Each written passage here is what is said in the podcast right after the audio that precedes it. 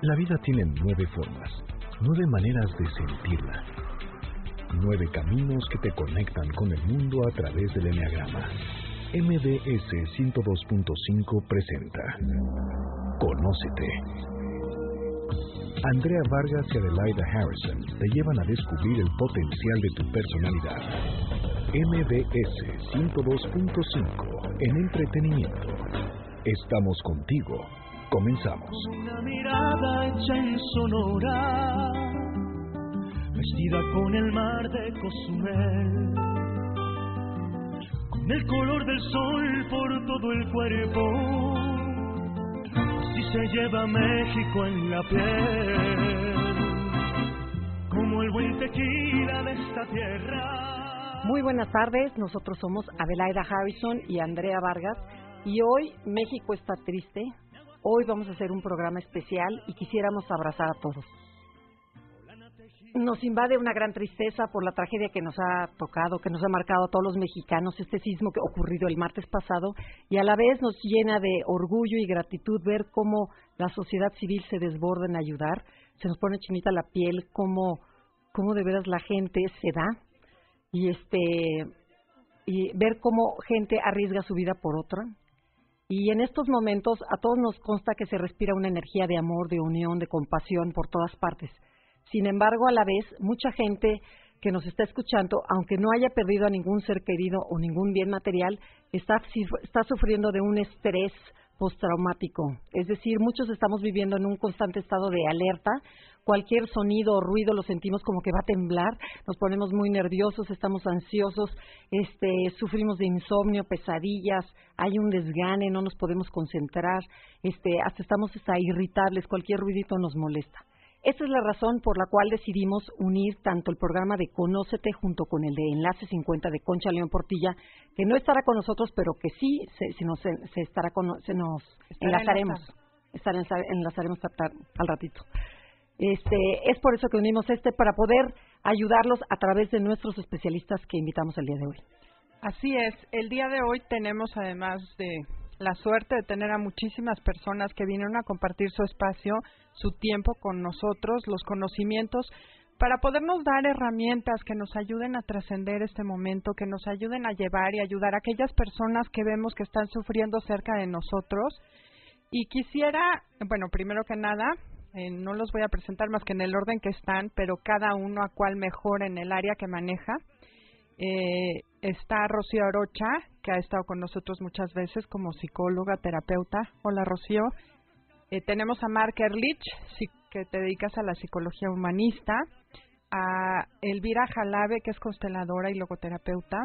Tenemos también a Fernando Broca, gran maestro espiritual y chamán. Y a Gaby Vargas, que pues salen sobrando las, las presentaciones, gran personaje de esta, bueno, locutora de esta casa también bienvenidos. Gracias por estar con nosotros. Eh, queremos, primero que nada, vamos a tener, tenemos mucho más que decir que el tiempo que tenemos, entonces les parece bien que lo vayamos aprovechando. Eh, les doy las líneas. Ah, Concha ya está enlazada. Bienvenida, Concha. Qué bueno que nos puedes acompañar. Pues Muy bien, extrañándote. Contentos de tenerte. Por hacer esto juntos. Así es, mil gracias y qué bueno que estás ya con nosotros. Eh, ¿Algo que quieras agregar? Sí, quiero mandarles un mensaje a todos lo que dijeron ustedes, pues agradecer la presencia de todos los que nos están ayudando ahí en el programa, de todas las voces que nos van a apoyar y también decirles a las personas que nos están escuchando que va a ser algo muy importante hoy y que nos vamos a querer mucho y a sentir muy apapachados, muy cuidados y muy apoyados. Así que adelante, Andrea, Adelaida y todos los que están ahí, muchísimas gracias. Gracias a ti, Concha. Bueno, pues empecemos. ¿Qué podemos aprender de este sismo? ¿Quién, quién se anima a contestar? Pues yo creo que aprender de este sismo, así como aprender, me parece una, un arrojo. El aprendizaje va surgiendo a, a, medida que van, van pasando los momentos y las experiencias. Lo que lo más importante creo yo en este momento es el manejo de las emociones colectivas. Las emociones se contagian y por lo tanto tenemos que tener mucho cuidado con cuál es la emoción que nosotros queremos hoy estar presentes para el otro, además de con nosotros mismos. ¿Y cómo podemos hacer eso? Hay muchas maneras y creo que ahorita va a haber muchas voces que nos van a poder ayudar en esta mesa. Yo creo que una de las maneras, en primera, es reconocer la emoción que estamos viviendo dentro de nuestro cuerpo. La emoción se vive en nuestro organismo, se vive en nuestro ser.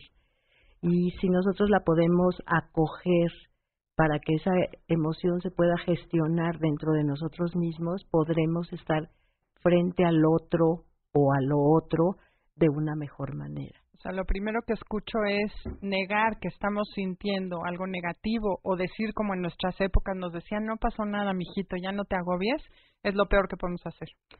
Yo creo que sí. Buenos días a todos.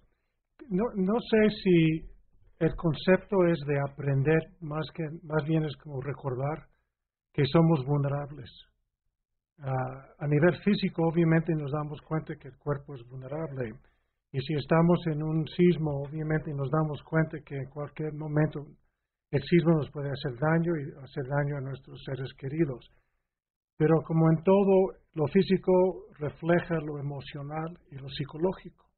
Y al mismo tiempo que somos vulnerables a nivel físico, somos vulnerables a nivel psicológico. creo que es importante recordar de que la mejor conexión con alguien es una conexión íntima, psicológica, emocional, que en esos momentos es donde tenemos que fortalecer estas conexiones. Ok. Eh, buenas tardes, eh, gracias por la invitación. Eh, yo creo que la muerte, bueno, no lo creo, lo sé, ¿no? La muerte termina con la vida del hombre, pero la idea de la muerte la salva. Entonces, el sentir de tan cerca la muerte no puede eh, ser de otro modo que ayudarnos a tener una vida mucho más plena, porque los que no salvamos, los que estamos bien, pues estamos más en contacto con nuestra vulnerabilidad, con la fragilidad de nuestra existencia, y por lo tanto lo que sí podemos aprender es cómo vivir mejor. Lo que importa es hacer cada... porque el miedo a la muerte se hace mucho más grande cuando tengo pendientes, cuando tengo asignaturas pendientes, cuando tengo culpas, cuando no he tratado bien a las personas, cuando no he pedido los perdones que tengo que pedir, cuando no he dicho los te quiero que tengo que decir. Entonces, esto puede servirme para tener una vida mucho más plena, mucho más consciente y darnos cuenta que todos los días, porque sabemos que un sismo no es predecible, todos los días estamos en riesgo. Y ese riesgo que tiene la muerte y que tiene la vulnerabilidad, pues nos tiene que hacer mucho más conscientes del privilegio de estar vivos. Así es, es como una invitación a vivir mejor a partir de hoy, ¿no? De hacer cosas diferentes y cambiar. Fíjate que te voy a platicar qué es lo que yo estoy sintiendo y creo que muchos mexicanos estamos sintiendo lo mismo. Tenemos una dualidad de emociones. Por un lado, una, hay una desolación. Estás concentrada en tu trabajo, pero al mismo tiempo traes el pendiente de eh, eh, todavía habrá personas con vida. Y al mismo tiempo tenemos un enorme orgullo, gratitud al ver esa, ese movimiento social que hay, esa, ese orgullo de ser mexicanos, ese sacar lo mejor de nosotros mismos. Entonces creo que tenemos dos opciones o me conecto con la energía de la desolación y la victimización, o me conecto con la energía del orgullo, del amor por mi país, de quienes somos. Y eso lo elegimos. Y lo elegimos a través de quedarnos en la mente o, viajar al corazón.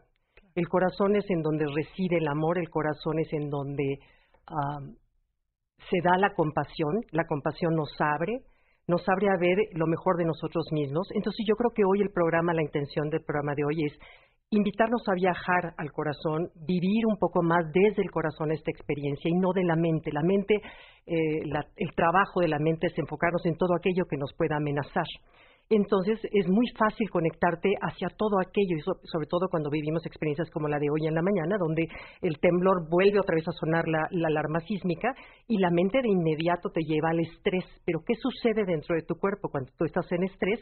Tienes una inhibición cortical, no pensamos de manera clara, eh, se sale del ritmo todo nuestro sistema nervioso autónomo y eso hace no pensar claramente. Y cuando no pensamos claramente actuamos como niños y después actuamos de una manera en que después nos arrepentimos. Entonces, si, si viajamos al corazón, vamos a tener una claridad mental, un sistema nervioso eh, balanceado, controlado, sobre todo si a voluntad genero una emoción positiva. Entonces, la emoción positiva, ahorita en este momento, creo que puede ser el orgullo por nuestro país y por la gente, y eso que no se nos olvide, que no se quede nada más en estas semanas, quedarnos con, con eso que somos mucho más allá de lo que los medios de comunicación nos han hecho creer, ¿no? Sí, yo creo que lo más importante es tener esperanza.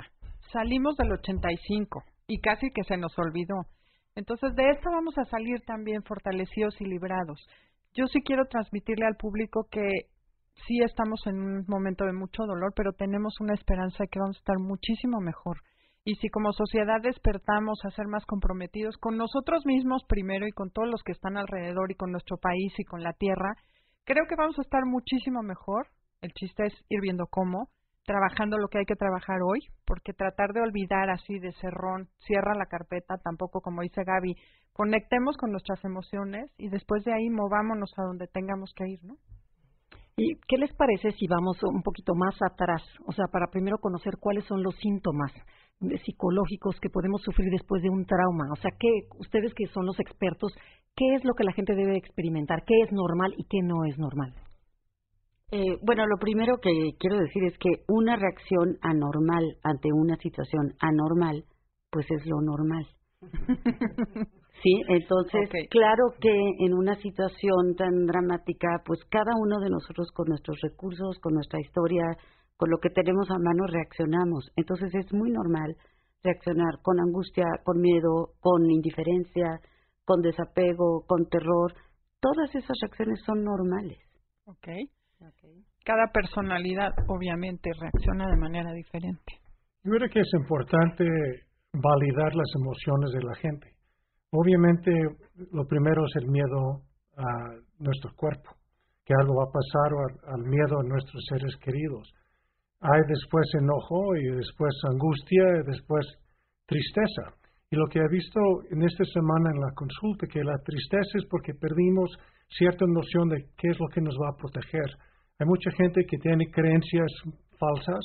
Por ejemplo, si actúo bien, nada me va a pasar. Y esto obviamente es una verdad falsa. Sin embargo, hay verdades que sabemos que existen, en donde si manejamos bien las emociones inevitables, podemos despertar a estas verdades universales, en donde sí podemos encontrar la protección real que existe. No es una protección de un cuerpo, pero más bien es la protección de un ser eterno, en donde si tenemos la conciencia correcta, podemos tocar esta ah, esta verdad universal, pero esto obviamente viene después de un manejo de las emociones inevitables. Yo he visto a mucha gente esta semana en donde se sienten culpables por tener miedo, ah, porque piensan que deberían, porque creen en Dios y, y Dios, pero me, tengo miedo.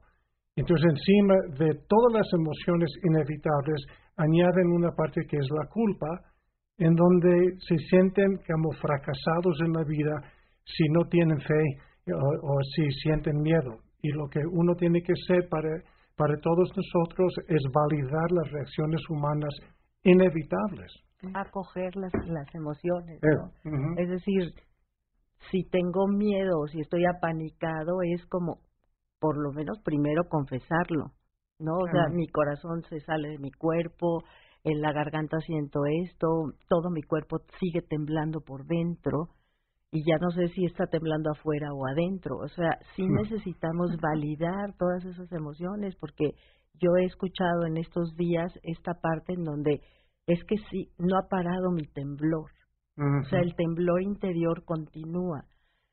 Yo, yo pienso que primero acogerlo, reconocerlo, como decía Rocío, todas las, todas las sensaciones que parecen anormales son normales y es muy importante acogerlas, primero que nada. Y segundo que yo pensaría es permitirnos estar en contacto. En soledad, aisladamente, las emociones se vuelven fantasmas mucho más grandes. Quiero aclarar rapidísimo antes de darte la palabra, Rocío, eh, la diferencia, perdón, entre emociones, lo que estamos sintiendo en el cuerpo. El, el, organismo, hasta que no hacemos consciente esa sensación corporal, va a seguir dando lata y genera estrés. Entonces, hay, eso, a eso se refiere Elvira. Si yo estoy sintiendo un nudo en el estómago, lo digo tal cual y lo nombro y lo asumo, para que mi cuerpo o mi inconsciente se quede tranquilo de que yo ya lo, lo registré. No sé quién iba, pero... Solo quería añadir muy brevemente que eh, a, lo que han dicho también existe la, lo que se llama la culpa del, del superviviente, ¿no? La culpa del sobreviviente que tenemos y sentimos todos los que estamos vivos, a los que no perdimos un ser querido o nuestra casa o nuestras eh, propiedades, ¿no? Entonces, esta culpa del, del superviviente, pues también, también está prevaleciendo en todos nosotros y cada quien, claro, desde luego la maneja pues como puede, ¿no? Creo que manejarla, perdón, perdón que me creo que manejarla desde estar en contacto ayudando cada quien desde donde puede es una forma de manejar esta culpa del sobreviviente. Voy a regresarme un poquito. Buenas tardes a todos. Eh, mientras nos escucho, pienso en, que es maravilloso el mensaje de positivismo, de esperanza, de construcción, pero también quiero hacer un reconocimiento a la honra del dolor de las víctimas.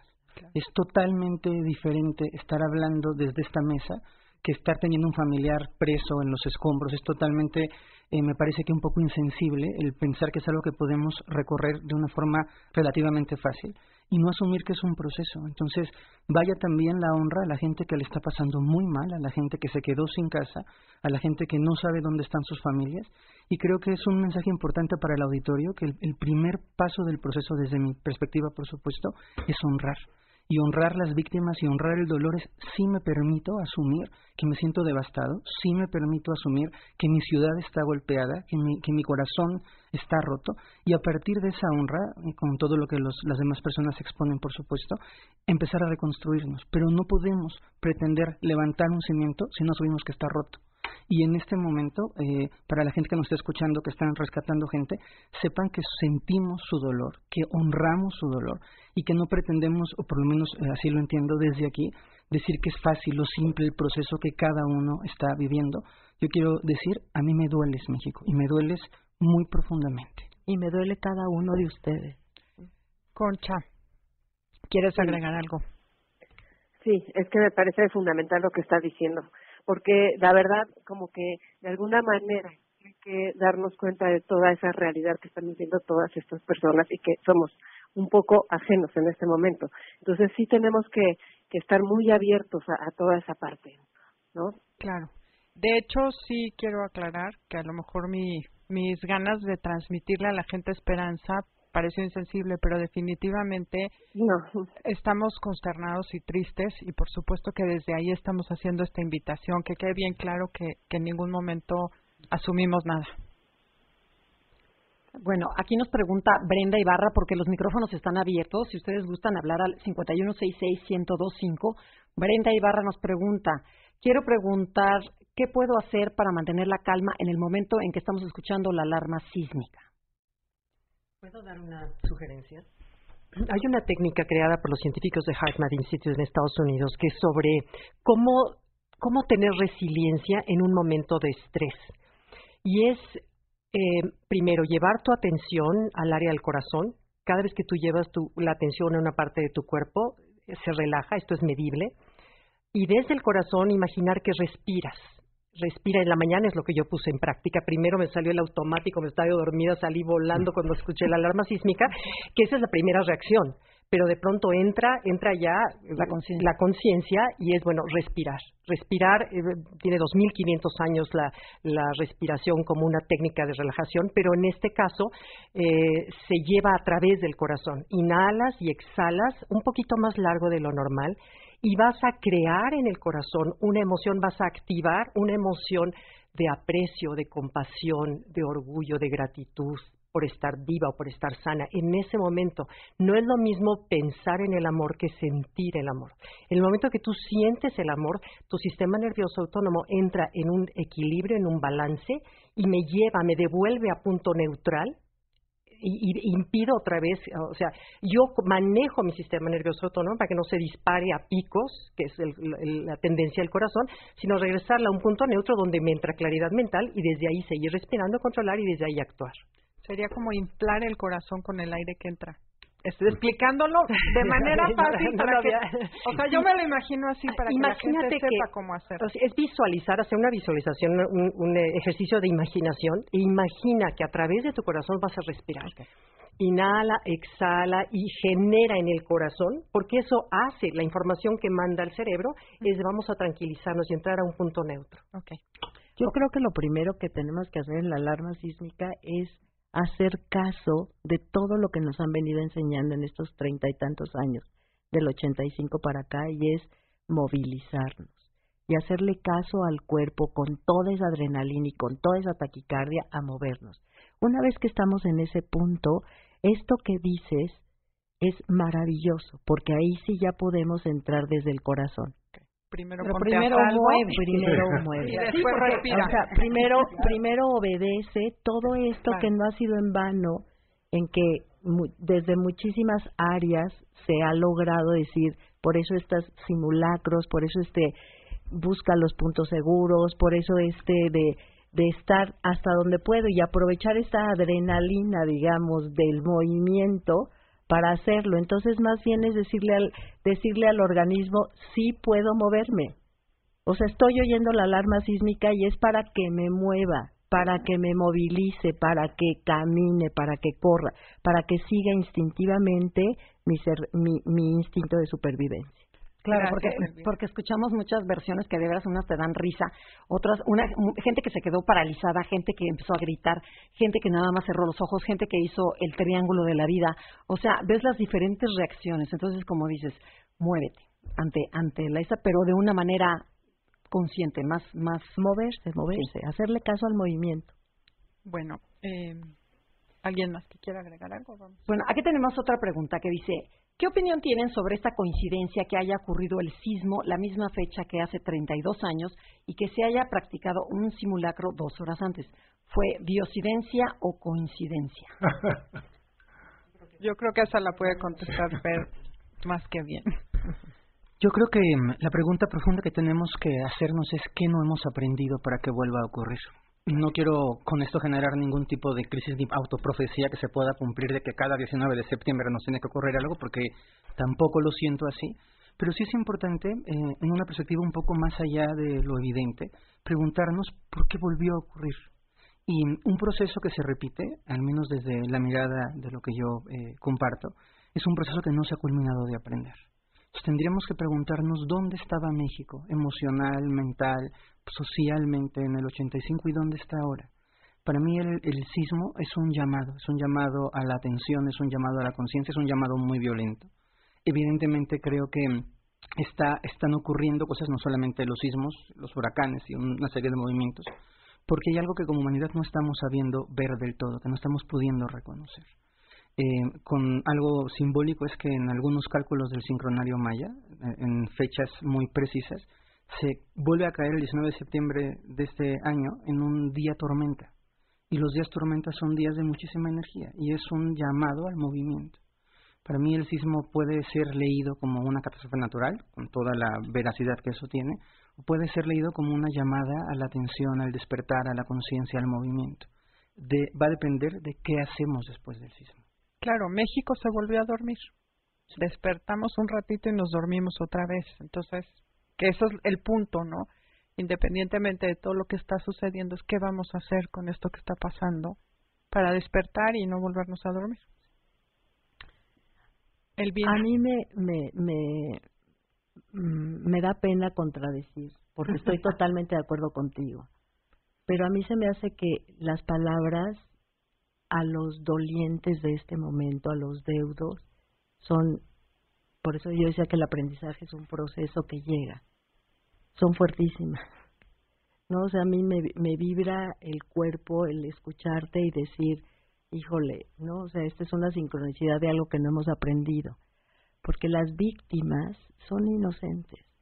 Sí están cumpliendo quizás un destino propio de cada quien, pero es, es muy fuerte esta, esta esta señalización que, que la comparto, pero que no quisiera desde aquí, desde esta mesa en donde estamos conmovidos y con los ojos llorosos y las pieles chinitas, que se malinterpretara en decir que bueno estamos cubriendo algo que no que estábamos no o sea semidormidos o dormidos o que no hemos aprendido cuando hay hay inocentes atrapados y, pero sabes que mira yo lo tomo mi lectura personal fue como que si la tierra nos tomara de los hombros para sacudirnos y decirnos date cuenta de lo que eres y vales es como un despierta, despierta a verte, despierta a conectarte, despierta. Yo no lo veo como una cosa eh, este, fatídica, no, no, no, es un. Los movimientos de la tierra nos mueven por dentro también, nos hacen despertar a la propia conciencia y a darte cuenta de que somos mucho más allá de lo que nos han hecho creer. Nos hemos creído y hemos comprado la idea de que somos corruptos, criminales, este, ya sabes, porque los medios de comunicación es de lo único que hablan, porque es lo que vende y de tanto oírlo y oírlo y oírlo, terminamos por creer que eso somos. Entonces yo siento que ese temblor viene a decir, son mucho más que eso y lo estamos demostrando en este momento. Y eso es a lo que yo, mi interpretación, es a lo que cada individuo tenemos que despertar.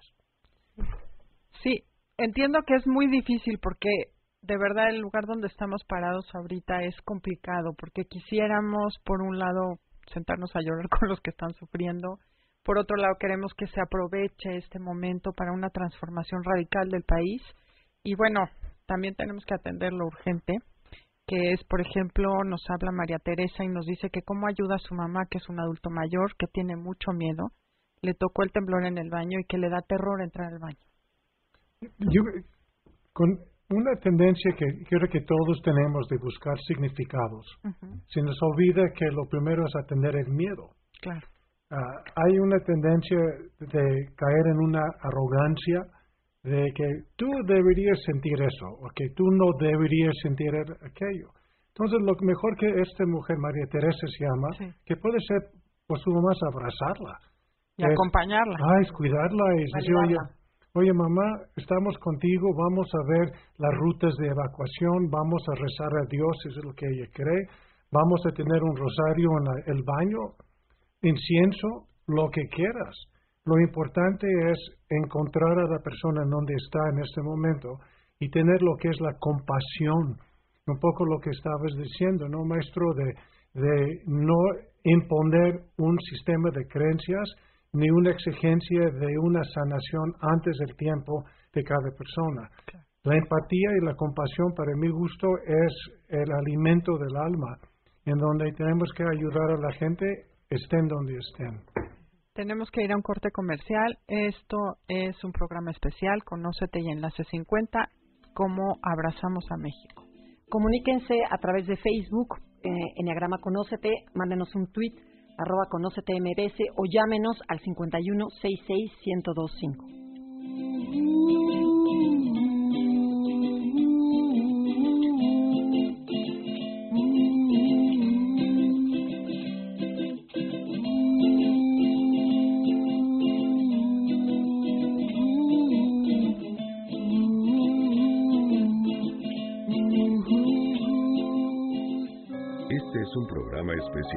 Con Andrea Vargas, Adelaida Harrison y Concha León Portilla. Te invitamos a que nos sigas en nuestra cuenta de Twitter, arroba Conócete. Andrea Vargas y Adelaida Harrison contestarán tus inquietudes. Continuamos después del corte comercial. Esto es Conócete. MBS 102.5 en entretenimiento. Estamos contigo. Este es un programa especial con Andrea Vargas, Adelaida Harrison y Concha León Portilla.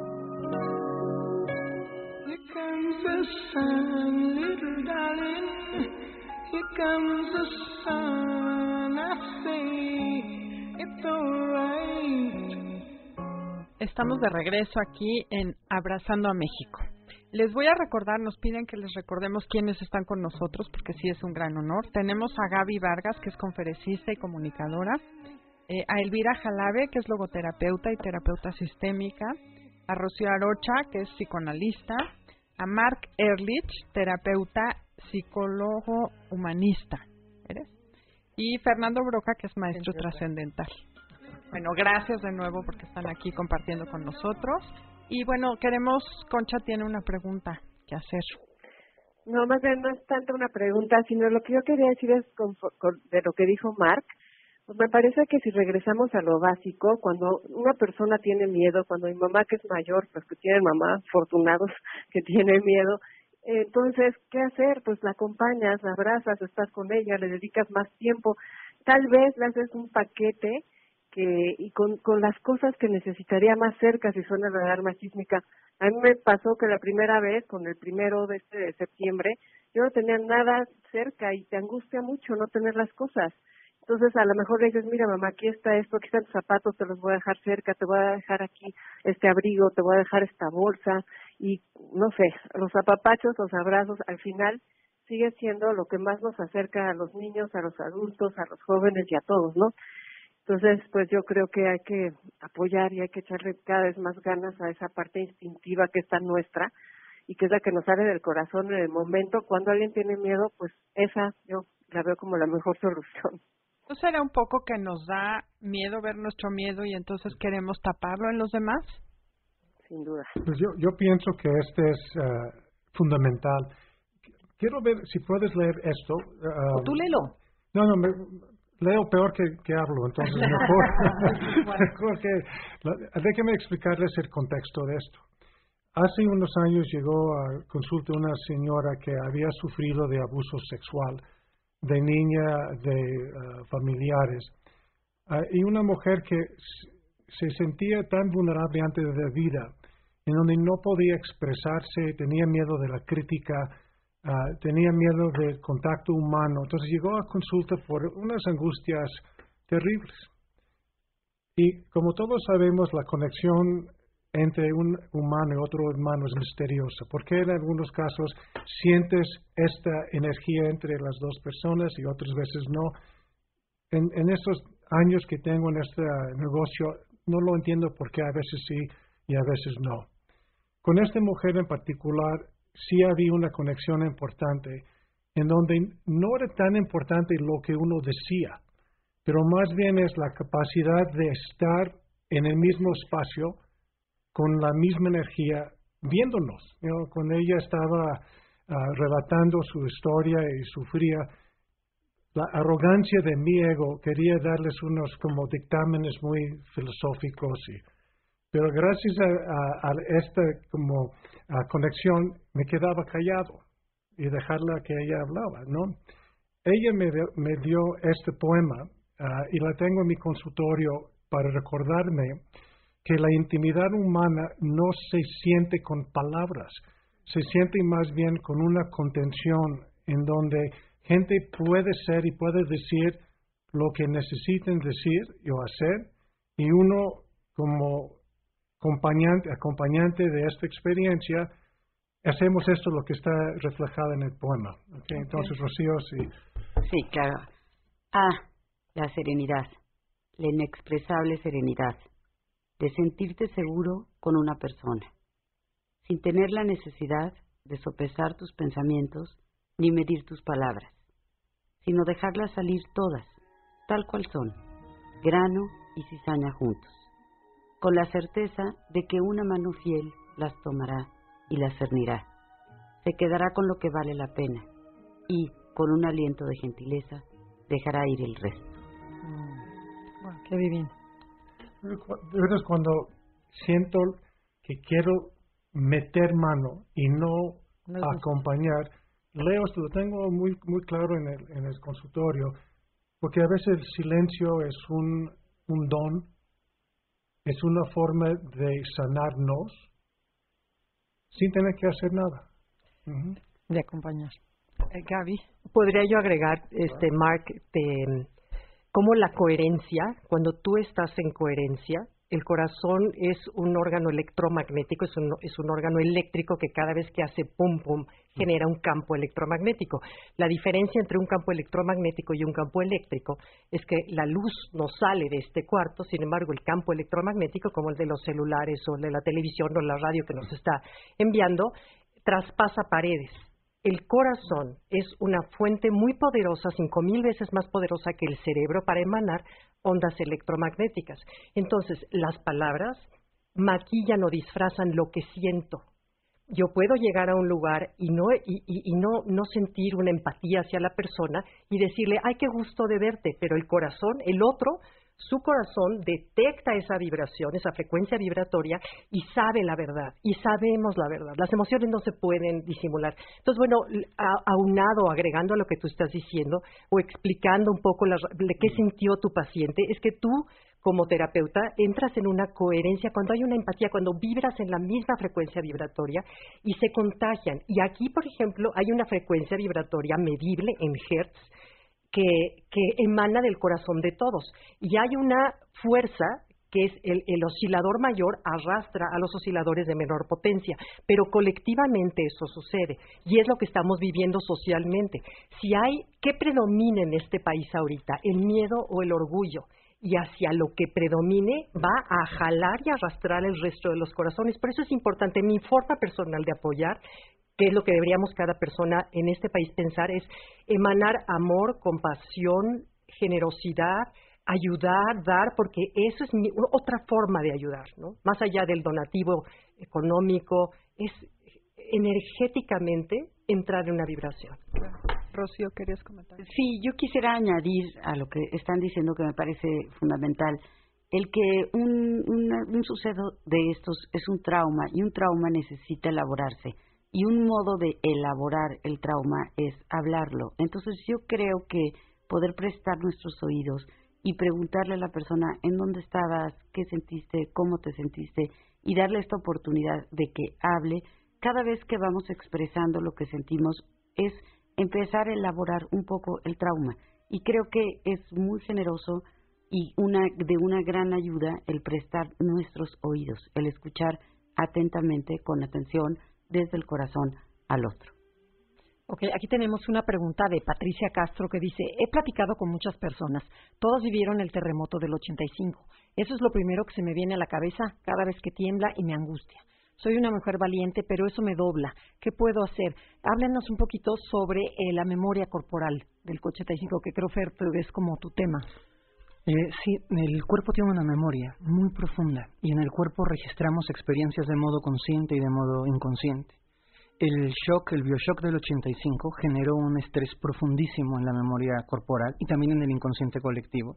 Y es natural que la gente, cuando tiene una eh, vivencia similar, se conecta con la experiencia previa y entonces se vuelve un miedo analógico e irracional, porque tenemos el miedo de lo que pasó, que no es el miedo de lo que está pasando. Y creo que es fundamental respetar, me encantan los comentarios de Mar porque entiendo muchísimo el respeto por el otro, el respeto por lo que el otro siente, por lo que el otro se imagina, por lo que el otro quiere, pero también tener esta posibilidad de entender que si solo reaccionamos, si solamente somos reactivos, no necesariamente la reacción nos hace asertivos. Hay un pequeño instante entre el movimiento eh, impulsivo y la toma de conciencia, porque si no te tiras por la ventana. O sea, en el movimiento es, ¿qué hago? ¡Pum! Voy por la ventana. Entonces hay que hacer esta pequeña pausa. Y la invitación también es como profunda a la gente a decir, ese cuerpo y esa memoria que hay en el cuerpo se puede editar. Y es eh, fundamental también conectarnos con todos los días que no tiembla. Y darnos cuenta que por cada temblor espantoso hay miles de días en donde afortunadamente no nos pasa nada y te has metido a tu baño este, seis mil veces y nunca ha temblado y un día te tembló y está bien, lo honras, lo respetas, pero tienes que regresar a esa toma de conciencia de decir, ok, sí, pero hay muchísimos días, hay muchos 19 de septiembre y aquí pido decreto y en mano que habrá muchos más por venir que no tiene que seguir repitiéndose una, una historia. Hagámosle caso al cuerpo, pero tengamos conciencia de asumir el presente. Claro, me venía una frase de no vivir por miedo a morir, que lo voy a decir desde mí, que yo tengo pánico ahorita, pero, pero tenemos que como sacar esa fuerza. ¿De dónde sale esa fuerza? para seguir viviendo a pesar del miedo. Em, esa, fuerza interna cada quien la encuentra en donde cada quien la encuentra. Hay gente que la puede tomar de su familia, hay gente que la puede tomar de su trabajo, hay gente que creemos en el Espíritu y que la podemos tomar de Dios, pero no tiene que ser la misma fuerza para toda la gente. Cada uno se puede arraigar a lo que necesita. Lo que sí me parece importante y es recuperar un poco el comentario de Gaby, en esta capacidad que tenemos de influenciar el ambiente, que eso es real, tenemos que tener mucha conciencia como sociedad, como gente en lo personal y en lo colectivo, de a dónde colocamos la intención. Y eso la intención y la atención. Si la atención colectiva se va al dolor, la tragedia, el edificio caído y la muerte y la niña o la no niña, toda la carga energética y toda la carga emocional va hacia allá.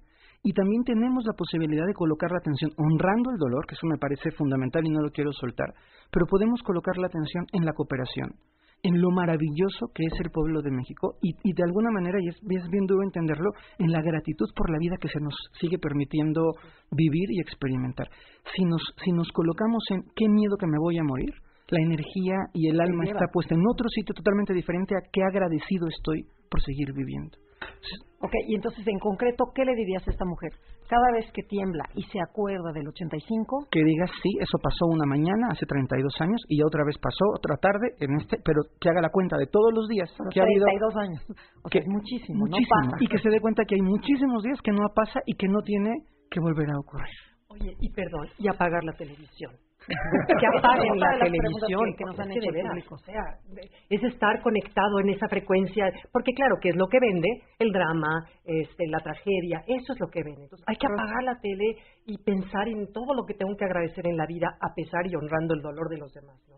Okay. Eh, a mí me parece muy importante esto que, que están diciendo eh, eh, Gaby de apagar la tele y creo que también cerrar un poco los oídos a los pensamientos mágicos, a las teorías. Eh, yo me he visto rodeada de sismólogos, lo digo entre, entre comillas, profesionales, ¿no? Que son personas que, pues la verdad, no somos doctores en sismología. Los doctores en sismología aclaran que es imposible predecir un sismo. Entonces tengamos también la razón, también, y, y también no nos dejemos llevar por pensamientos, eh, pues que la gente, por miedo, por lo que sea, queremos creer cosas que pues no están demostradas y es importante también eh, pensar con, con la razón, ¿no? Yo pienso algo que alguna vez algún maestro espiritual nos dijo, porque estaba la gente cuando el 2012 que el fin del mundo y que viene el fin del mundo, y le dijo a la persona que preguntaba, le dijo, bueno, preocúpate por el fin de tu tiempo, porque aunque el mundo no se acabe, tu tiempo se va a acabar. Y es como dejar de sufrir y, y aclaro, sin dejar de honrar, pero ¿qué voy a hacer con el tiempo que me queda? ¿Qué voy a hacer con este momento? Y mi pregunta sería, ¿cómo podemos cambiar este inconsciente colectivo? Eh, he visto que en algunas ocasiones, bueno, mandaron un video de gente cantando una canción mientras estaban buscando a la gente en vez de estar sufriendo. ¿no? Ay, una belleza. Que me parece que es lindo. Algo así. Es una belleza. Claro. ¿Qué podemos hacer? A ver, eh, Rocío. Yo pienso que tener una vida mucho más consciente es fundamental. Darme cuenta todos los días que soy vulnerable, que me puedo morir, que se pueden morir mis familiares, no solo por un sismo, sino de, de cualquier otro modo, ¿no? Que los accidentes se pueden prevenir y que eh, estar preparado para la, la desgracia está bien, pero vivir la vida mientras estamos vivos tenemos que vivirla a fondo y tenemos que hacer lo posible por tener una buena vida. Eh, Mark. Uh, déjame contar rápido. El viernes me llamaron una empresa para hablar con dos empleados que sufrieron daños espantosos de sus casas. Me, me enseñó un video la mujer y me quedé frío de, de ver una, un departamento del valle destrozado. Eh, eh, afortunadamente nadie se murió, pero perdió, perdió todas sus posesiones, ¿no? En el principio teníamos que, tuvimos que pasar todos los relatos. ¿Qué pasó? ¿Dónde estabas? ¿Cómo te sientes? ¿Qué pasó con tus seres? Todo lo práctico. Porque tenemos una necesidad de contar nuestra historia. ¿sí? Ah, quiero que alguien sea testigo a lo que yo sufrí. Entonces pasamos el tiempo y platicamos y sí, que, que no, y qué pena. Y, bueno, bien. Pero en, los dos casos, después de un tiempo de escuchar, llegamos a la parte psicológica, en donde esta gente sufre desde antes del sismo y sufre de angustias antes del sismo, sufren de, enojos desbordados antes del sismo. Y lo que yo he visto en mi experiencia clínica con este tipo de eventos es que se empieza a jalar desde su inconsciente dificultades que han tenido durante toda su vida. Nada más que parece que la causa es el sismo. ¿sí?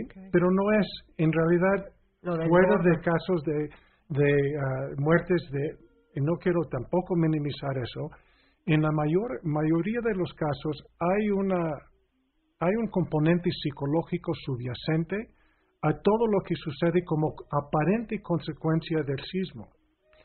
Cuando podemos con delicadeza, con calma, con paciencia, ayudar a la persona a ver estos componentes históricos, curiosamente el miedo del sismo baja en forma importante porque nos damos cuenta que yo traigo temas psicológicos, emocionales, desde, desde antes. Y podemos utilizar el sismo como un vehículo para llegar a los componentes psicológicos, emocionales, históricos, y con la conciencia de esto, uno pone en perspectiva todo lo que estamos hablando acerca de las consecuencias directas del sismo interesante. Sí. Eh, nuevamente es un poco lo que decías, Fer, hace rato retomando, eh, ¿cuál es el mensaje que tenemos que aprender? ¿no? Una de las cosas es esa, puede ser una oportunidad para cambiar y para vernos hacia adentro y trabajar aquello que traemos pendiente, los temas pendientes de nuestra vida, para vivir realmente plenamente y despiertos a partir de hoy. Déjame darle un ejemplo de cómo va esto, ¿no? En el otro caso estaba platicando con un chavo y platicamos de cómo el temblor hizo caer muchas cosas.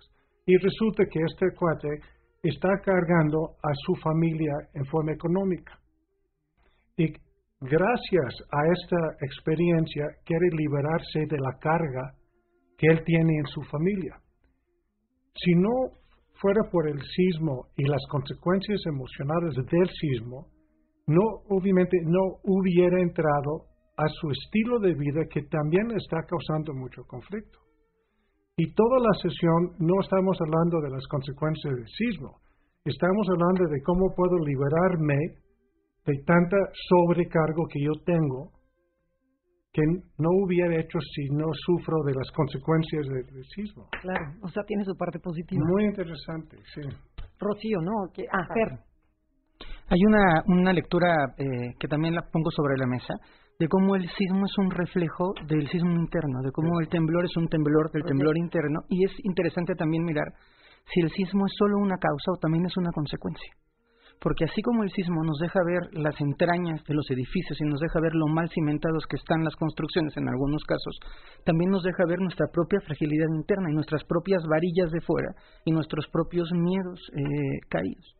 Y una, em, una experiencia muy, muy profunda es que así como destapa las varillas y así como destapa lo que se cae, también destapa la fortaleza. O sea, yo le agradezco al sismo, entre otras muchas cosas, que destapó una juventud que me emociona profundamente. Que todas esas frases de los niños y de los millennials y de estos niñitos muy mal vistos, de pronto el sismo destapa una capacidad de hacer, de ejecutar, de generar, destapa la generosidad, destapa la esperanza, destapa la ayuda que estaba dormida y que en realidad es este movimiento tan profundamente doloroso o aleccionador en la vida que nos permite ver un México del que hoy todos nos sentimos orgullosos y que por primera vez en muchos años, me atrevo a decir, la gente que está fuera de México, en lugar de estar hablando de México, violencia, narcotráfico, corrupción, está empezando a decir qué sociedad tienen, qué país de primer mundo, son un ejemplo de cooperación.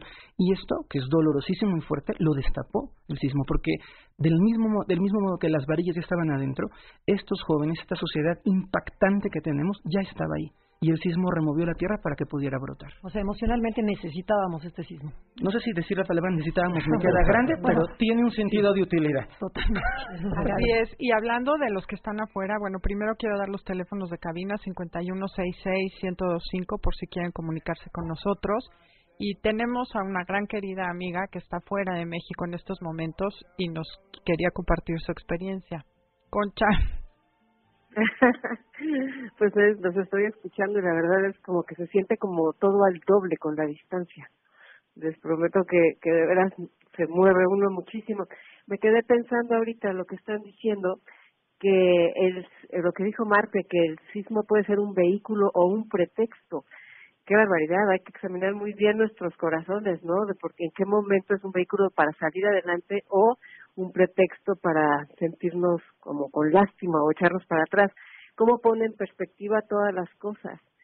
cómo darnos cuenta de qué cosas se cayeron, como lo que estaba diciendo, qué cosas se cayeron dentro de nosotros con este sismo, qué es lo que no aguantó, qué es lo que se nos que, que deja ver nuestras entrañas este sismo, qué se rompió, cómo nos mostramos casi desnudos ante esta situación.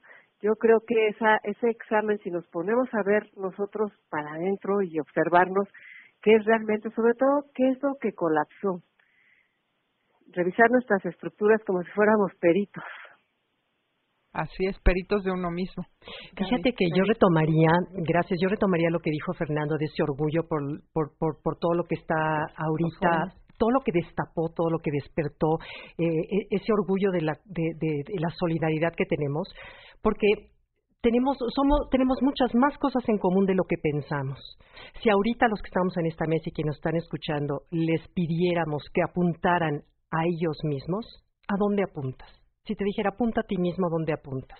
Al corazón. Apuntamos aquí. Aquí y aquí tenemos muchas más cosas en común de lo que pensamos. Y aquí esa fuerza que unió es la fuerza del corazón, que es la esencia de todos nosotros, que va mucho más allá de egos, de personalidades, de opiniones.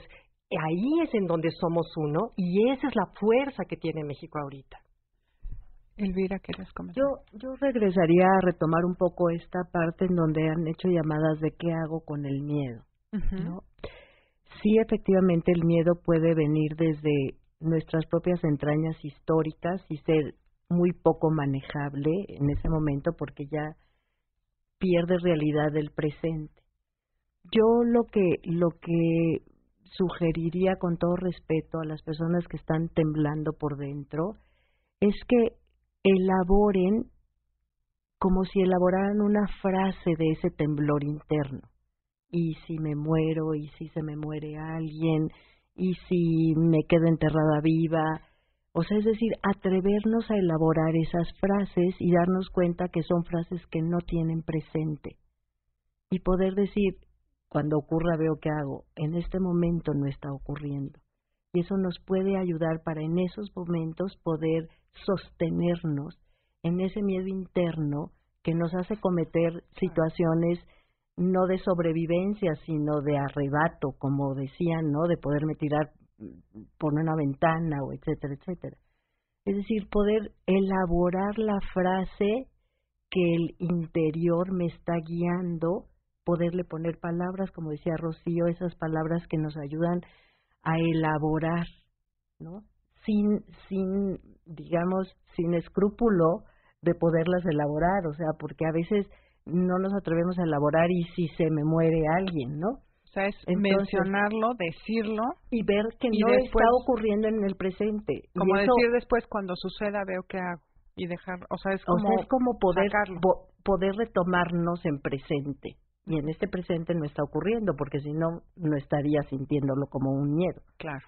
Ok, quisiéramos tocar el tema de los niños. ¿Cómo, cómo, cómo hablar sobre el tema? ¿Cómo, cómo ayudar, ayudar a, a, las personas que tienen niños y que sufrieron este temblor? Pero nos tenemos que ir a un corte comercial. Esto es Abrazando a México y comuníquense a, a través de Twitter, arroba conócete MBC, a través de Facebook, Enneagrama Conócete o escríbanos al 51 66 1025. Llámenos.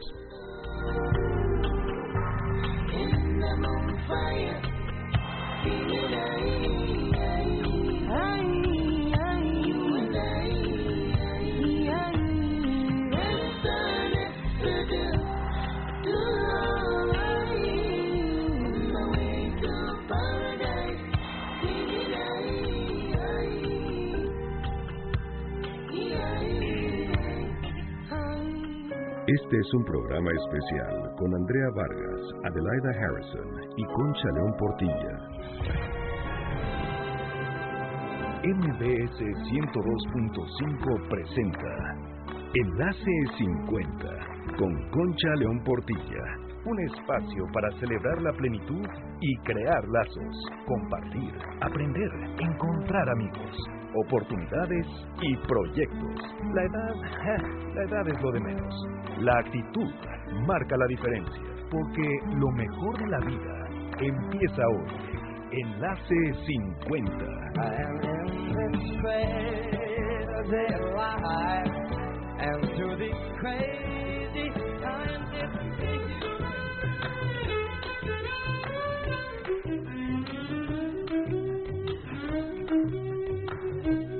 Bienvenidos a Enlace 50.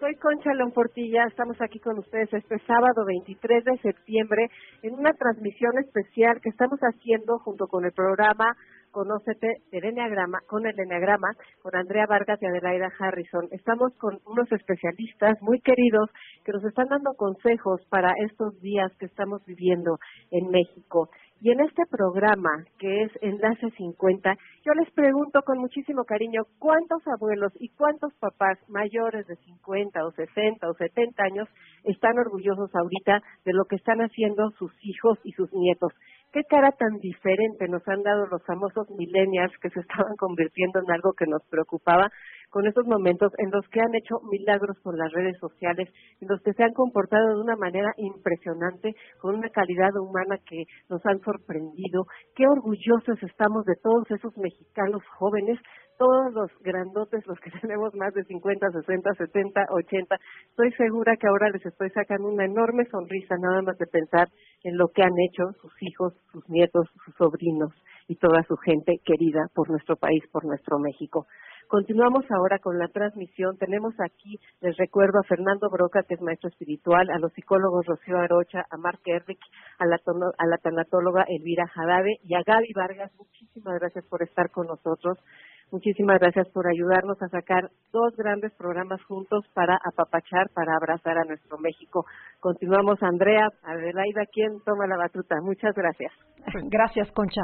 Y también queremos honrar a todos los maestros. Queremos tocar el tema de los niños, pero antes a los maestros. Y les tengo aquí un escrito que, que de veras está muy padre. Dice, si eres maestra, miss, teacher o como te digan los niños, gracias por haber tomado la mano de mi hijo y por haberlo abrazado cuando yo no podía. Gracias por haberlo calmado y cantado con él. Jugaremos en el bosque, aunque por dentro temblabas de miedo tanto como él. Dejaste de lado a tu familia para decirle a mi hijo que todo estaría bien cuando no sabías si sería verdad. Te aguantaste las lágrimas por no poder comunicarte con los tuyos para estar con el mío. Gracias. Anónimo de verdad sí un agradecimiento profundo a todas las maestras, a todas las personas que se dieron y que dejaron de lado sus intereses personales y las ganas de salir corriendo por ayudar a conservar a esos niños los más lo más intactos posible, por estar con ellos, por cargar cuatro y cinco niños al mismo tiempo para sacarlos en la guardería. Y de verdad hay tantos tantos héroes que quisiéramos agradecer a todos y cada uno de la manera donde estén, como están y desde donde están apoyando que realmente a veces eso no sale en la tele.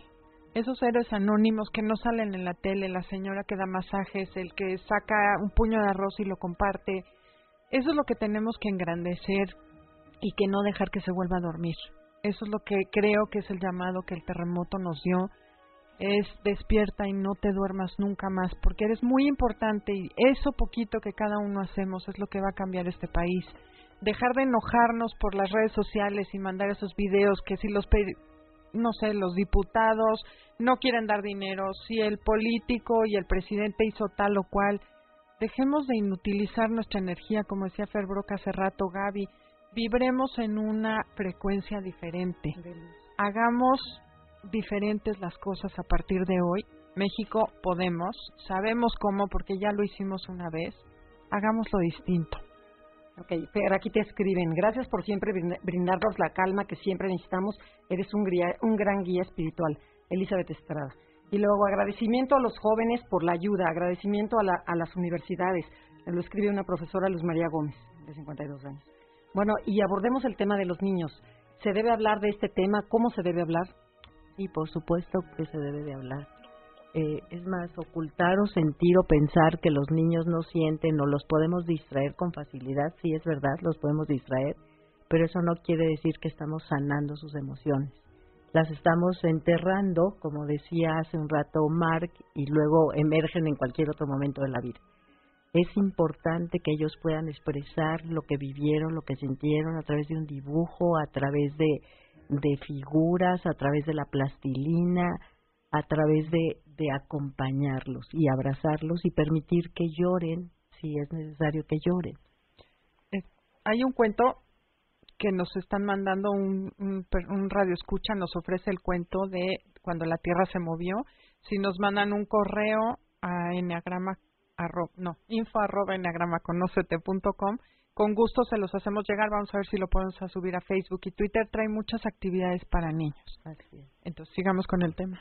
Eh, también es importante para los niños el, el otorgar desde luego esta contención y también hacerles saber que es un accidente, que es una eventualidad, que no es algo que ocurre todo el tiempo o que va a ocurrir todo el tiempo, para que puedan darle una dimensión pues más adecuada. ¿Y cómo le explicas tu miedo al niño? Porque, sin embargo, a lo mejor la mamá es, dibuja, es esto, pero está, el niño percibe perfectamente que estás muy nerviosa y que tienes mucho miedo. ¿Qué se hace? Yo creo que igual aclararle al niño que tú estás llorando, que tú estás eh, temblando, pero que tú te puedes hacer cargo de tu emoción y de la de él. O sea, es muy importante decirle, sí, me estás viendo muy conmovido o muy eh, apurado, sí es verdad, pero de esta emoción que tú estás percibiendo en mí, yo me puedo hacer cargo y también de ti.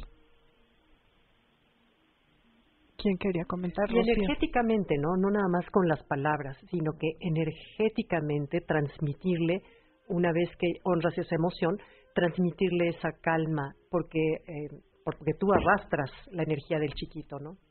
Eh, Déme, déme rápido eh, seguir la conversación. Otra vez es otra invitación a los papás a entender qué sienten y qué piensan de esto. Ah, si yo hay hay una hay un dicho que me encanta es ah, enseñar es demostrar en realidad. Entonces, si no hago mi trabajo como ser humano de a ver qué es lo que me asusta de esto, qué es lo que está implicando, qué es lo que yo pienso de por qué suceden estos, en qué podemos basarnos para poder encontrar la ecuanimidad en la vida, no tanto la felicidad, la ecuanimidad. Nunca, nunca voy a poder enseñar esto a mi hijo. Entonces, otra vez más es una invitación de tener mayor conciencia de lo que me pasa a mí en relación a todos estos eventos. Nada más el sismo. Hoy es el sismo. Mañana va a ser una enfermedad. Y el día siguiente va a ser un accidente de coche. El día siguiente va a ser que pierdo mi chamba. ¿sí? Ahora estamos muy enfocados por la conciencia colectiva que menciona Fer, ah, pero esto no acaba con esto. Ah, la vida está llena de estas invitaciones de amargarte más o de aprender y concientizarte de la realidad en donde nosotros estamos viviendo. Claro, y eso, bueno, haciendo mención un poco al enneagrama, dentro de nosotros está la esencia. Cuando vivimos en esencia, vivimos, como dice Gaby, en el amor. Cuando vivimos en el ego, vivimos en el miedo. Exacto. Y de hecho, por ejemplo, la cábala judía dice que el miedo es Satán, o sea, es lo que nos saca de vivir. Ellos no tienen el demonio de cuernitos, ellos se refieren a Satán como el miedo que nos se apodera de nosotros. Esos demonios internos que toman nos toman por sorpresa. Entonces, a lo mejor es válido decirle al niño, ahorita no he podido entrar a mi esencia, pero te prometo hacer mi mejor esfuerzo por recuperarme pronto y voy a hacer todo lo posible en vez de decir no te va a pasar nada junto a mí, porque esa es una promesa que no podemos cumplir. Entonces hay que prometer cosas que sí cumplas. Desde donde sí puedes decirle al niño, voy a hacer mi mejor esfuerzo por estar contigo y aquí voy a estar, en vez de decirle, no, cuando estés conmigo no va a pasar nada, porque eso es muy fácil que, que desaparezca la confianza del niño hacia el adulto que necesita, ¿no? Sí, nada más rápido para que Fer hable. Ah, existe una verdad, pero verdad, y existe una verdad neurótica, falsa. Y el comentario tuyo de que no te preocupes cuando estás conmigo, no, esa es una verdad falsa. De hecho, no, es una creencia falsa. Y es una mentira. Sí, hay verdades que todos tenemos acceso a, podemos descubrir las verdades, pero tenemos que tener mucho cuidado de no basarnos o darle demasiado validez a las creencias falsas. Y yo decía, me encargo de tu emoción, no de ti. Mm. O sea, yo me encargo de tu emoción. O sea, yo puedo con mi emoción, tampoco puedo con mi vida, y también me encargo de tu emoción. Eso es importante. Y- y, y también yo creo que en estos momentos vigilarnos, estar más monitoreándonos de no caer en un proceso de rumiación Y es que, porque el, mo- el momento que entré en un proceso de rumiación del miedo, de qué pudo haber pasado, de que, eh, eso energéticamente lo estoy transmitiendo por más cara de calma que yo tenga, ¿no? Ya te fuiste al ego, al miedo. Rocío, tú querías decir algo. Nada más que la verdad nutre al aparato psíquico y la mentira lo enferma. Entonces, que todo esto lo hagamos desde la verdad. Claro, entonces al niño hay que explicarle con la verdad hasta cierto grado, o sea, pero siempre la verdad, ¿no? Yo- también puede uno decir, no sé, mi hijo, ¿por qué pasa esto, papá? Y esa es la verdad. Ah, caray, sabes que no sabemos, pero lo importante es lo que hacemos con esto. Y lo que vamos a hacer es tal y cual. Pa- Los niños, yo creo que menor de 10 años, tienen que sentirse seguros físicamente. Okay. Ah, este me ha tocado mucho en la consulta por miedo de robos y secuestros, que, que antes era como lo peor. Ah, y lo primero tienes que hacer con tu hijo es checar todas las ventanas y las puertas y tenemos alarma y no pasa nada, porque si alguien quiere entrar, tenemos formas de protegernos. Y los niños no necesitan mucho rollo de Dios nos está pro- probando y que hay que tener fe en la vida. Ay, ve, papá, ¿pero qué hago si empieza a temblar? Sí, Eh, claro, coges tus tenis y te sales. Eso y- es lo que él necesita. De claro. hecho, yo he visto con los niños que se sienten mucho más tranquilos si tienen su maleta ya hecha. Sí, entonces podemos decir, no seas baboso niño, pues no es importante los tenis, no, pero para el niño tener sus tenis y su ah, muñeca es sumamente Pero, importante. pero también es importante tener algo espiritual, algo del que te agarres. El decirle, este, esta, tú, esta persona te va a cuidar. Para sea, mí sí, Ah, como papá, ah, sí, sin duda. Sí, sí, porque el niño chiquito es que dice, pues sí, la maleta, pero necesito algo más fuerte que me proteja. Perdón, Fer. No, está perfecto. Solo dos comentarios. Uno, creo que el padre ante todo tiene que mostrar coherencia. No le puedes decir a un niño, te respeto tu emoción si yo no respeto la mía. O sea, me, veme llorar, Claro. veme asustado y te veo asustado y como perfectamente lo dice, puedo hacerme cargo de tu emoción porque soy más grande que tú, pero claro que tengo miedo. Y tampoco sé lo que pasa y no tengo por qué saberlo, que esa es como la primera parte, mostrar esta coherencia con el niño, de decirle, te invito a sentir porque estoy sintiendo, no te pido que sientas y yo no siento. Y la segunda parte, y esto es un asunto de la creencia de cada quien, yo sí creo que lo espiritual aporta un valor y creo que lo espiritual puede ser verdadero, no, no, no en verdad neurótica o no neurótica, si en el espíritu de las personas hay una, una parte superior que te puede asistir y que te puede apoyar, y es una parte superior que te fortalece el espíritu y que te permite tener mayor serenidad, mayor empatía, mayor firmeza en la vida, se vale acudir a ella, que puede ser el espíritu de tu abuelito, que puede ser tu tío que te cuida desde el cielo, que puede ser tu angelito de la guarda, que puede ser la divinidad expresada como cada quien la entiende, pero nos sostiene. Hay muchísima gente que me toca escuchar de eventos muy traumáticos que lo que lo sostuvo en el secuestro, que lo, que lo que lo sostuvo en el proceso fue la confianza en que algo superior lo estaba cuidando. Claro. Y si eso se alimenta, depende de cada persona, por supuesto, en el interior y se fortalece sostenido sobre el actuar, porque no es solo creo en lo divino, sino creo en lo divino y actúo. No es solo me quedo aquí paradito esperando que mi angelito me proteja, es tu angelito corre contigo con los tenis, así que agarra los tenis, llama a tu angelito y ve hacia afuera para que el proceso se culmine bien. Y a veces, a veces lo que nos sostiene, perdón, a veces lo que nos sostiene es lo relacional entre nosotros. Yo acabo de leer un testimonio de dos personas prácticamente ilesas que están en la Cruz Roja, que fueron rescatadas después de 30 horas de estar bajo los escombros, no se conocían, se palpaban, uno quedó boca abajo, la otra boca arriba, no, no uno encima, pero podían tocarse con la mano y eso lo sostuvo durante 30 horas. Es decir, esta capacidad relacional del ser humano es maravillosa y también podemos saber que eso nos salva. Claro. ¿No? Esa parte de soy importante para alguien, alguien es importante para mí esperando. y yo soy alguien me está esperando. Esa es una capacidad de sobrevivencia humana en esta parte relacional que somos. ¿No? Entonces también apelar a que no estamos solos, a que somos seres humanos relacionales, a que le importamos al universo, al mundo y a la existencia y que nuestra existencia como la necesitemos o la podamos manejar también es importante para alguien más, aunque no lo conozcamos. Y otra cosa importante que se me, bueno, me llegó hoy de esas miles de cosas que te llegan, la importancia de los abrazos. Por supuesto. Y yo creo que es algo que podemos rescatar y que Gaby tendrá todo el sustento fisiológico de eso. abrazarnos, abrazarnos con todo y miedo y con todo porque nos hacemos uno. Yo digo el abrazo de muégano en mi familia, pero hagámonos muégano, ¿no? Abracémonos todos, así como abrazamos a México desde aquí. Pues repartir abrazos por ahí quizá pueda ser una buena idea para cambiar esa esa sensación. Vaya bien. es, me apasiona este tema. ¿Sabes qué es lo que da un abrazo? Cuando tú abrazas a una persona, entras físicamente en coherencia. Esa coherencia, como habíamos hablado hace rato, se empata. Y si se mide en hertz, que es medible en hertz ese campo electromagnético, estás a 0.1 hertz. Y esto es ciencia, ¿eh? Y la Tierra, la vibración de la Tierra es a 0.1 hertz. En ese momento te unes con el todo y eso es lo sanador de un abrazo. Entonces, ¿qué esperamos? Abracémonos México. Es abrazar, abrazar. Hay veces en que las palabras sobran. Nada más abraza. Y otra cosa, no esperemos a que la vida se acomode para yo generar un sentimiento o una emoción positiva.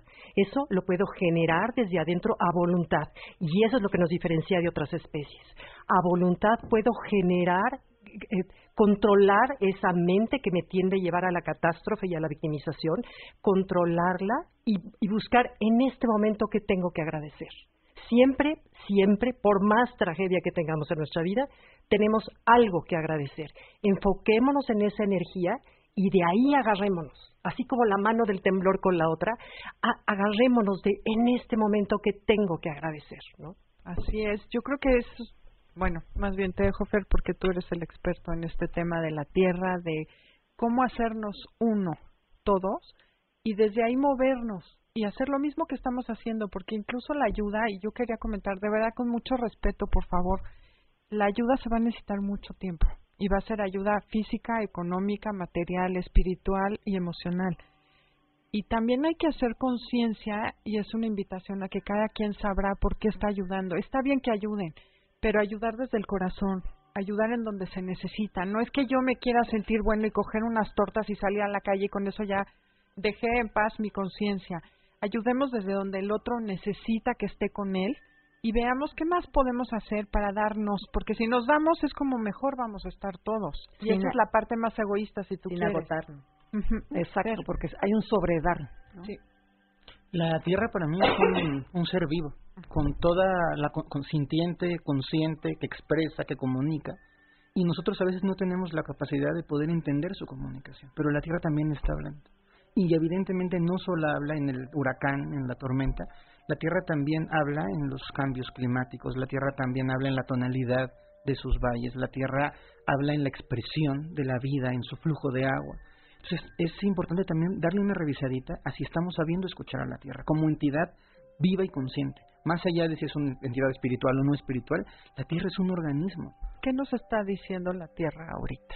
Para mí nos está diciendo, muévanse y dense cuenta. Primero dense cuenta de, lo pequeñitos que son en relación a mí, porque es como el, primer, el primer gran acontecimiento. Los seres humanos nos sentimos soberbios, construimos el barco más grande y la tierra nos hace plic, se acabó tu barco. Tosió, tosió, le dio, le dio comezón y se, se cayó una ciudad. Y es, es la verdad, somos vulnerables, pero somos vulnerables no en el miedo a la tierra, sino en la honra a la tierra.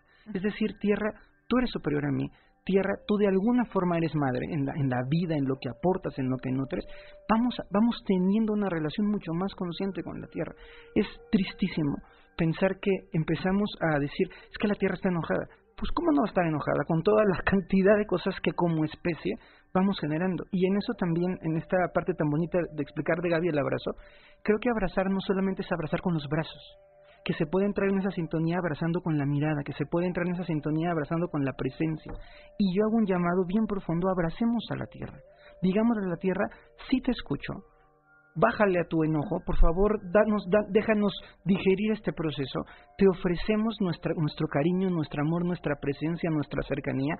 Sabemos que estás ahí y a veces te olvidamos, porque se nos olvida constante, los seres humanos se nos olvida que el agua no viene embotellada de fabricación, se nos olvida que las casas no son concreto, que estamos viviendo sobre una entidad viva a la que desde mi perspectiva tenemos que honrar y respetar. Muchos pueblos originales, y puedo entender la percepción de cada quien y respetar el punto de vista de cada quien. Pero muchos pueblos originales están ocupándose de hacer ofrendas a la tierra.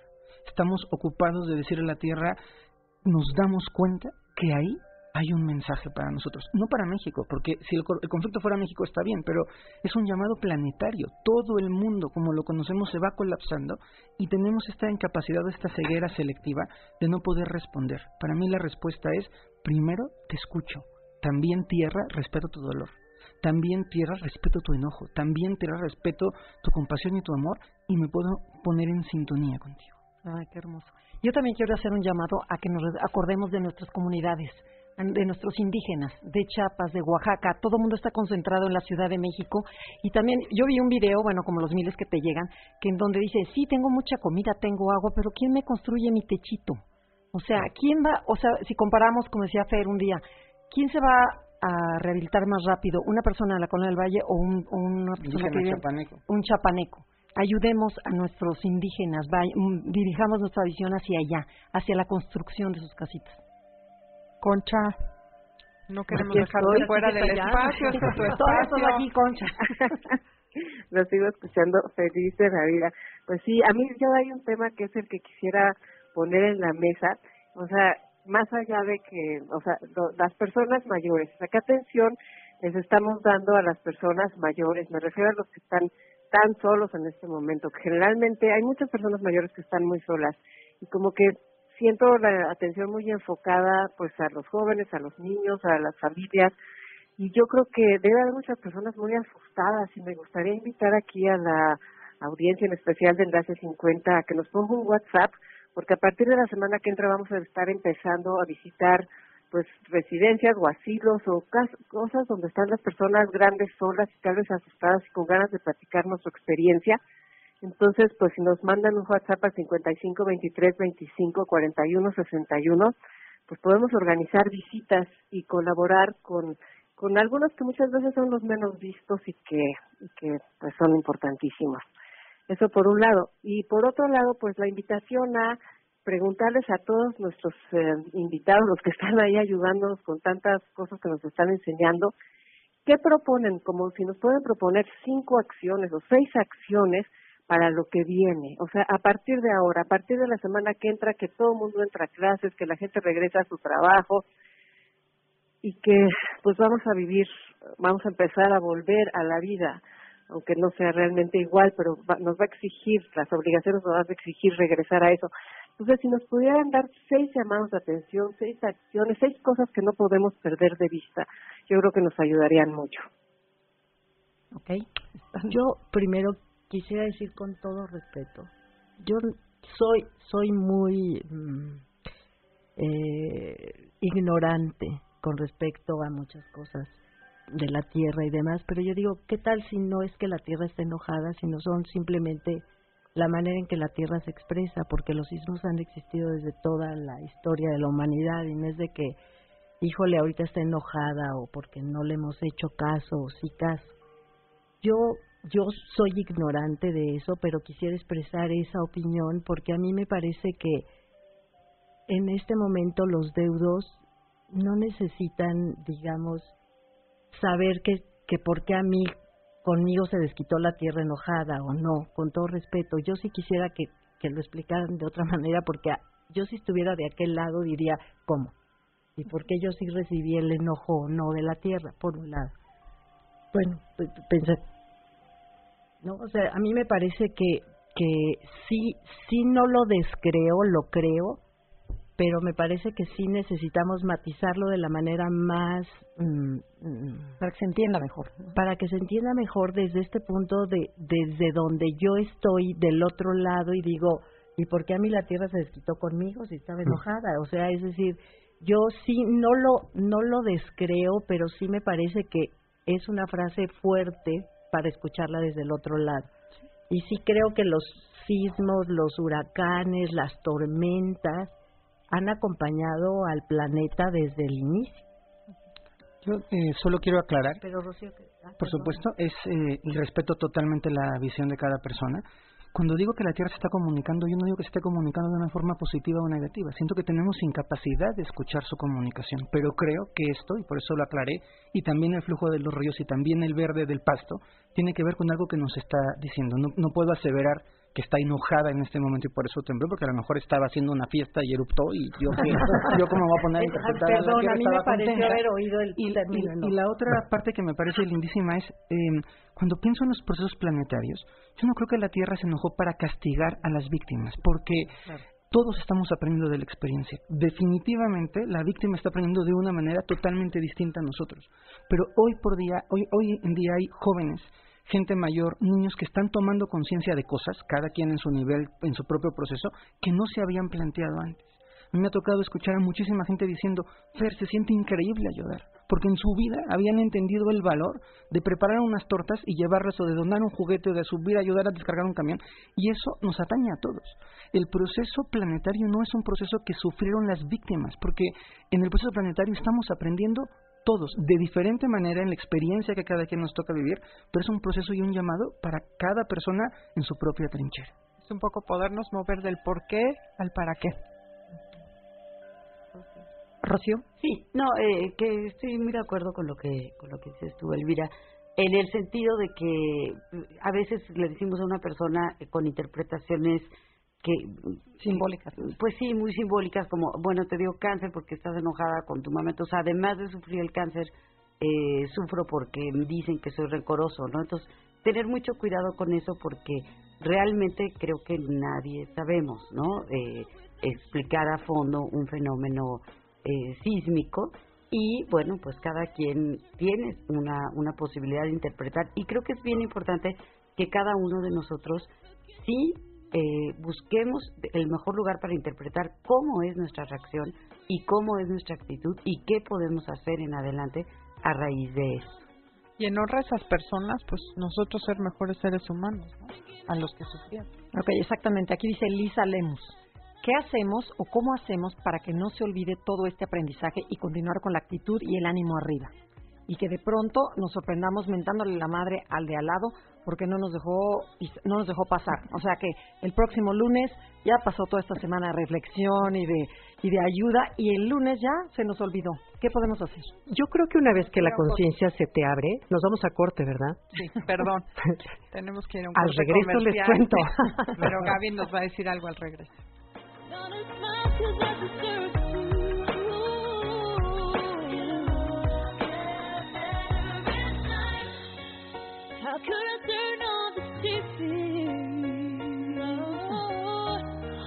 Mhm. Easy?